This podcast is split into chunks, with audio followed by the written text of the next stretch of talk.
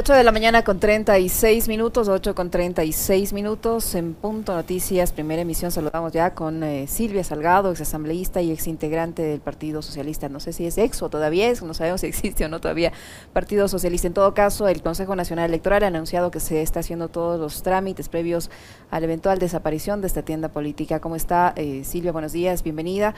Eh, le acompañamos Licenia Espinel y Alexis Moncayo. ¿Está al borde de la desaparición el Partido Socialista? Buenos días, Alexis. ¿Cómo está? Buenos días.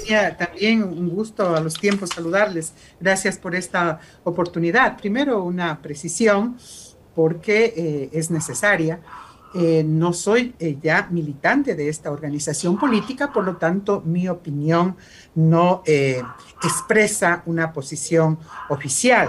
es de conocimiento público que muchos de, de los dirigentes y hablo y digo dirigentes porque son, eh, entiendo que más de cuatro o cinco expresidentes nacionales del Partido Socialista que dejamos esta tienda política y que también eh, muchas de las bases del Partido Socialista ecuatoriano nos reconstituimos en un espacio nacional denominado Resistencia Socialista debido, eh, ante todo, a nuestra posición de eh, crítica frente a lo que significó la decisión del Consejo Nacional Electoral Transitorio y el actual de intervenir el Partido Socialista, de desconocer su dirección nacional, de impedir la participación electoral eh, intermedias del año 19 y obviamente de entregar este partido de manera directa a un grupo de militantes presidido por el doctor Enrique Ayala. Entonces, eh, en consideraciones inclusive de no coincidir con la línea política impulsada por esta organización, lo que hemos hecho precisamente es dar un paso a un lado y seguir cumpliendo con esto que ha marcado la vida de la mayoría de militancia y de dirigentes socialistas, que es los principios socialistas, una línea de conducción. Por lo tanto, esa aclaración vale la pena decirlo. Sí me preocupa, Aliseña, lo que ustedes acaban de indicar. Obviamente, o sea, no puede ser de, de otra manera. El que desaparezca una organización política matriz de la izquierda ecuatoriana al margen de estos sucesos que me he permitido aclarar, yo creo que es preocupante y lo que ratifica que hay un vacío en el escenario político de la izquierda en el país. Y eso es importante anotarlo como premisa. Y eh, lo otro que me parece importante también decirlo es que el Código de la Democracia establece en su artículo 327 la responsabilidad del cumplimiento de la ley. Habrá que ver entonces si eh, este porcentaje respecto a las dignidades alcanzadas por parte de las organizaciones políticas, entre ellas el Partido Socialista, en los dos últimos procesos, eh, han alcanzado un poco las diversas eh, condiciones o alternativas que permite, que permite la ley. Tomemos en cuenta que este cálculo se hace sobre los resultados electorales en la participación de listas pluripersonales. Entonces, estamos hablando de los comicios electorales del 2019, que también se eligió alcaldes, se eligió prefectos, concejales, juntas parroquiales, y que no se alcanzó, y que había la expectativa de que en el 2021, que también se elige asambleístas y que corresponden a las elecciones plurinacionales, se alcanzaría. Yo creo que eh, estos son los principales argumentos aplicables al Partido Socialista, como es aplicable al resto de organizaciones. Obviamente, eh, eh, entiendo que se debe garantizar un debido proceso, un derecho a la defensa, y en ese plazo quedará en firme la resolución o eh, en todo caso habrá eh, razones para eh, que sean, se, se, revierta esta, esta decisión y el inicio de este proceso. Doctora Silvia Betsabe, ¿cómo le va? Un gusto saludarle también y verle a los tiempos. ¿Cómo está? Bien, bien. ¿Y usted cómo está? ¿Todo bien? Oiga. Bueno, acá en la ciudad de Ibarra estamos. En la ciudad blanca. en otras actividades ya, pero de todas formas, o sea, siempre presente, incidiendo reflexionando, coordinando la organización sociales, estamos en temas de la educación, en temas de las mujeres, en temas de la niñez y obviamente esa es nuestra vocación, esa es nuestra misión y ese es nuestro compromiso de siempre. Ahora que cita usted que está en Ibarra, en la Ciudad Blanca eh, y en la provincia de Imbabura, la provincia de los lagos. Eh, hay un personaje, ¿no? Que también es coterráneo suyo, que es el doctor Enrique Ayala Mora, que él entró en una disputa con el que era presidente también del partido, ¿no? El, doctor Fabián Solano, que es en cambio es coterráneo mío, es bolivarense. Em, este, entraron en disputa por dirigir el partido. Se quedó finalmente el Yerobe de Imbabura eh, al frente del organismo. Eh, ¿qué, tanta responsabilidad tiene Ayala Mora en este momento tan triste que está atravesando uno de los partidos más históricos que tiene este país? Corríjame si, si me equivoco, son 95 años de historia. A ver, en los últimos comicios, solamente para refrescar la memoria, una de las decisiones que tomó Enrique Ayala, ya fungiendo como dirigente del partido, es hacer una alianza en los peores momentos que tenía eh, Alianza País con el Morenato en las elecciones del 2019.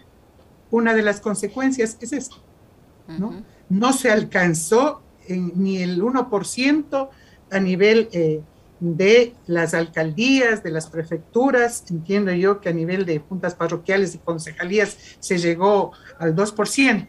Y otra desacertada realmente decisión al frente del Partido Socialista del doctor Ayala Mora es la alianza con concertación de Montúpar, ¿no?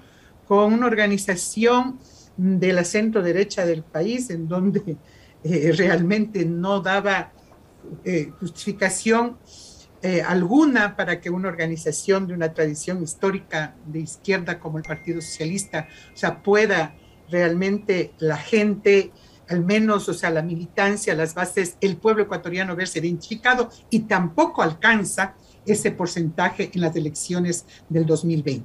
Entonces, puede usted sacar la conclusión, mi estimado Alexis. O sea, las dos decisiones muy visibles a nivel electoral. Yo creo que no solamente se trata de contar votos y alcanzar porcentajes, se trata de entender los momentos históricos, de eh, no actuar con estas imposiciones que muchas veces eh, han levantado la voz acusando a cualquier sector, cuando en la práctica se impone porque no se puede decir yo pienso y, todos tenemos que ajustarnos. No se puede acusar y, iniciar procesos de expulsión, de exclusión, de desconocimiento total, o sea, de las estructuras simplemente porque yo quiero. No porque yo soy anticorreísta, el resto eh, que han apoyado un proceso importante de cambio con todos los problemas, no puede ser motivo desde la institucionalidad primero para imponer como fue la, la grosera intromisión del CNE.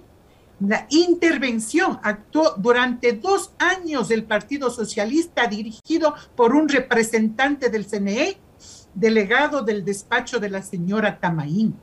Mire, en esas condiciones se llevaron a cabo las elecciones del 2019.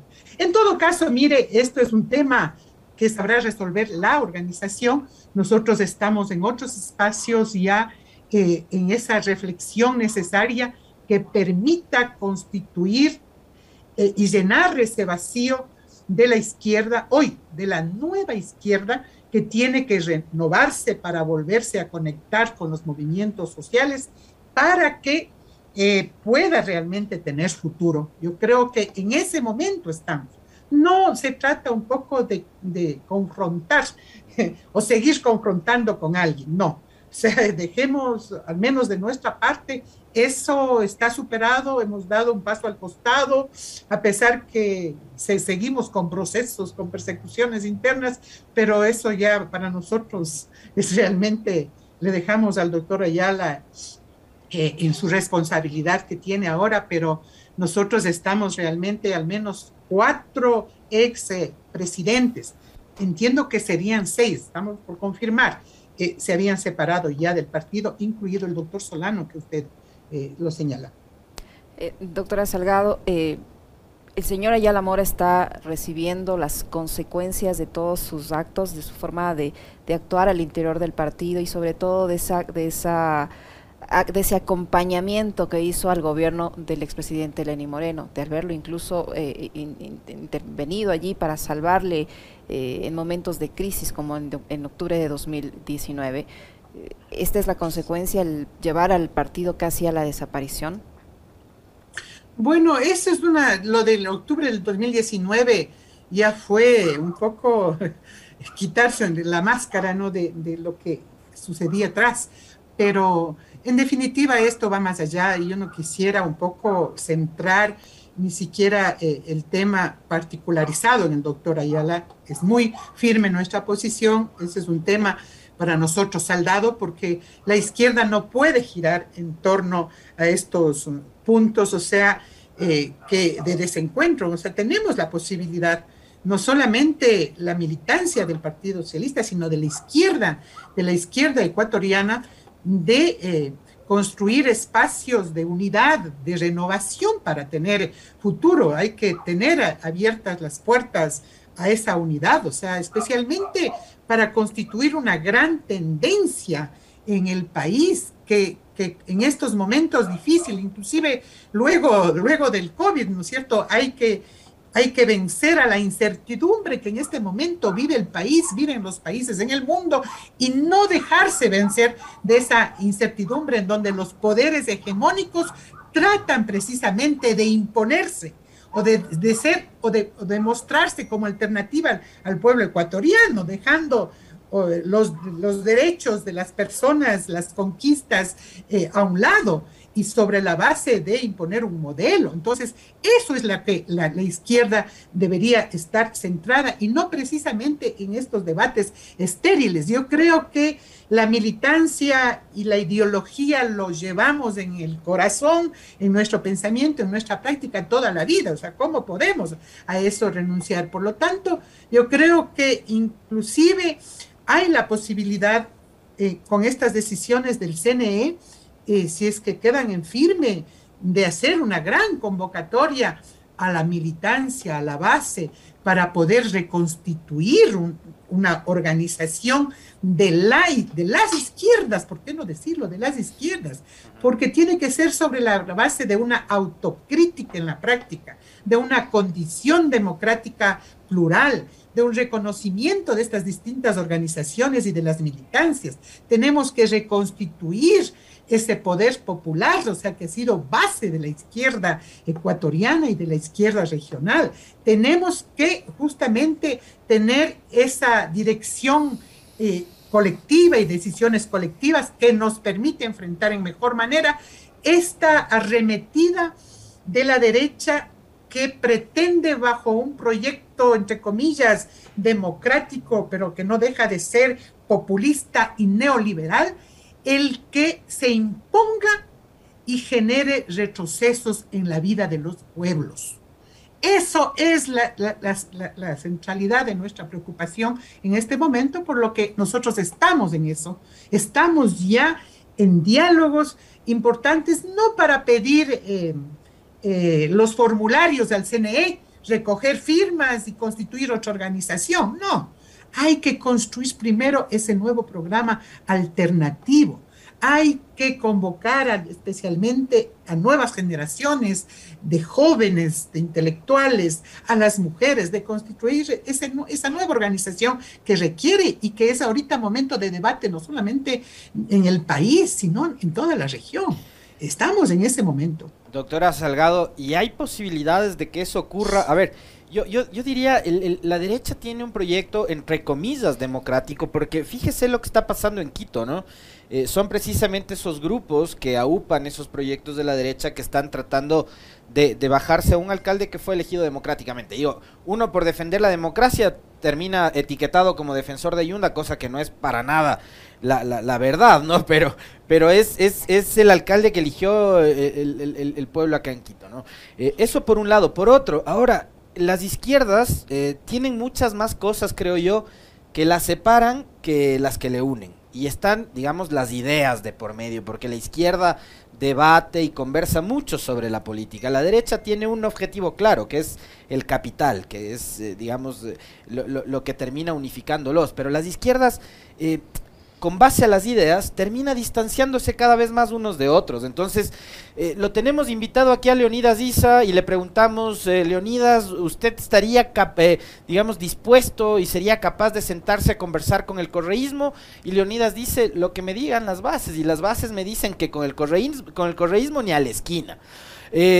Vamos con, los, con, con, la gente de la Revolución Ciudadana y les decimos, ustedes estarían dispuestos a conversar con gente que fue parte del proceso, con los traidores ni a la esquina. Entonces, eh, ¿hay posibilidad de que la izquierda en algún momento, eh, digamos, se junte en un mismo camino o, vemos ahí a las izquierdas dispersas?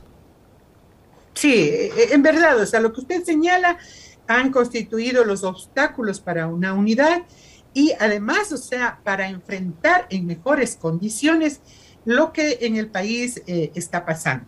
Sin embargo, yo creo, ¿no es cierto?, que debe eh, primero dos aspectos fundamentales. El uno es que estas, las, las nuevas, la nueva izquierda, o sea, tiene que construirse sobre la base de cambiar las estructuras de, de funcionamiento para que las decisiones no estén en los que dicen eh, en los anticorreístas o en los que acusan de traidores o en los que se creen impolutos, en los que cuestionan lo anterior y caen en lo peor. Entonces, no creo que es por ahí. Eh, eh, estoy hablando de lo que nos están demandando las nuevas generaciones. Y si es que no escuchamos a las nuevas generaciones, no hay ese conecte, o sea, vamos a quedarnos fuera. Entonces, esa izquierda que está planteando eso, y que no toma en cuenta la necesidad de la unidad, yo pienso que tarde o temprano puede quedar rezagado. Por eso es importante que haya un reconocimiento a las distintas organizaciones, a las militancias, a la pluralidad. O sea, no podemos entender de otra manera, no podemos poner de antemano temas eh, de coyuntura, temas personales y dejar los aspectos profundos, centrales de la transformación. Sea, unos servirán o estarán más cerca del poder político, es decir, de ganar unas elecciones.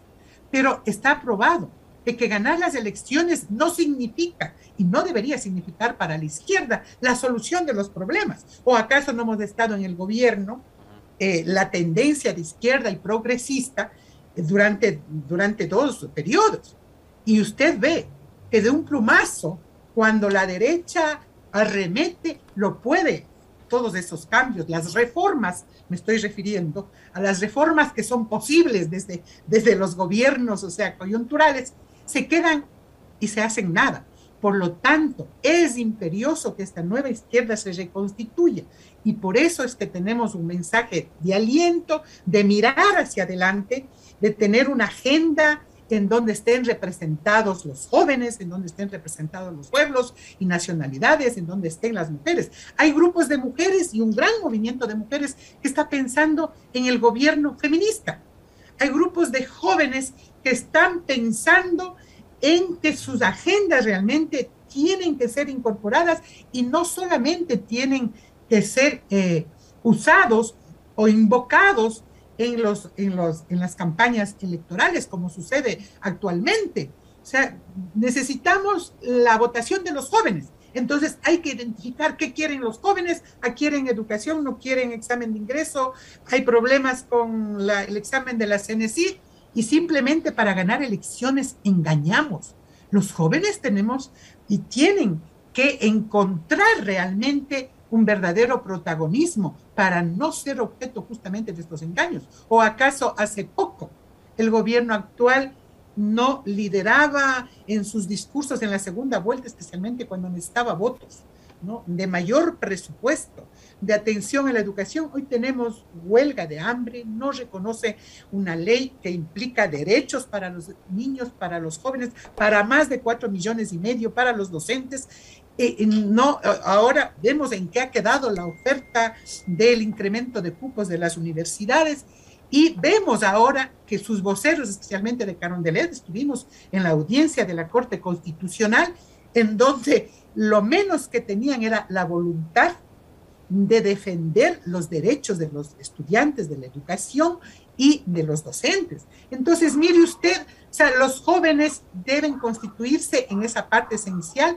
en esa nueva izquierda, en esa nueva corriente de la, de la, de la tendencia progresista. Y eso pasa, o sea, por ya eh, hacer una autocrítica, una autocrítica objetiva en eh, hacer o dejar ya eh, fijado el análisis de las causas de una derrota electoral como fue la del 2020, porque no perdió en particular un binomio, perdió la tendencia.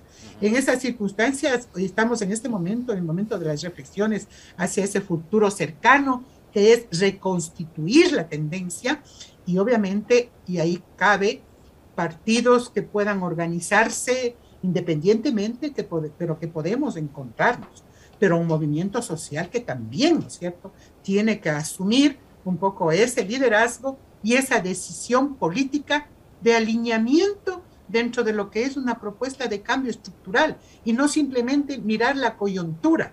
¿Qué secretaría le damos a tal movimiento social para que esté con el gobierno? Cuando las condiciones de vida de esa gente terminan, ¿no es cierto? No, no empiezan o no solucionan con la secretaría, subsecretaría, con los exiguos recursos y cuando las condiciones de vida se deterioran. Hoy mismo se anuncia, ¿no es cierto?, en el tema de la salud, que es el gran sector, o sea, que demanda en este momento de crisis sanitaria el mayor esfuerzo del Estado, hoy mismo se anuncian los despidos. Mire usted en esas condiciones, o sea, educación, salud, que es y trabajo, seguridad social, o sea, no podemos entonces dejar a un lado de tener la alternativa de la oposición porque aquí no cabe otra cosa, porque la gobernabilidad hay que preguntarse para quién, ¿no? La alternativa de la oposición tiene que hacerse de manera, sí, racional, en base a la constitución, pero tiene que ser una oposición institucional, tiene que haber una oposición desde los movimientos sociales y tiene que haber también definiciones de una oposición política no a un gobierno de, tal nombre. Pero una, pero una oposición con argumentos, doctora.